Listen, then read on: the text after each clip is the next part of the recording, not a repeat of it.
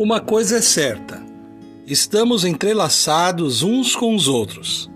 Somos todos interligados por afetos, serviços e partilhas. Cada pessoa partilha um pouco de seu tempo para o bem de outra pessoa.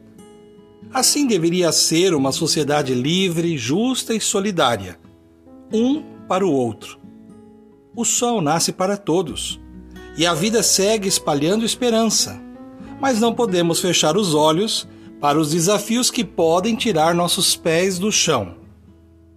Acolhemos a vida que revela os seus sinais a ternura de uma mãe, o apoio de um pai, a generosidade de um amigo, a atenção de um professor, o sorriso de uma criança, tudo é sinal de vida.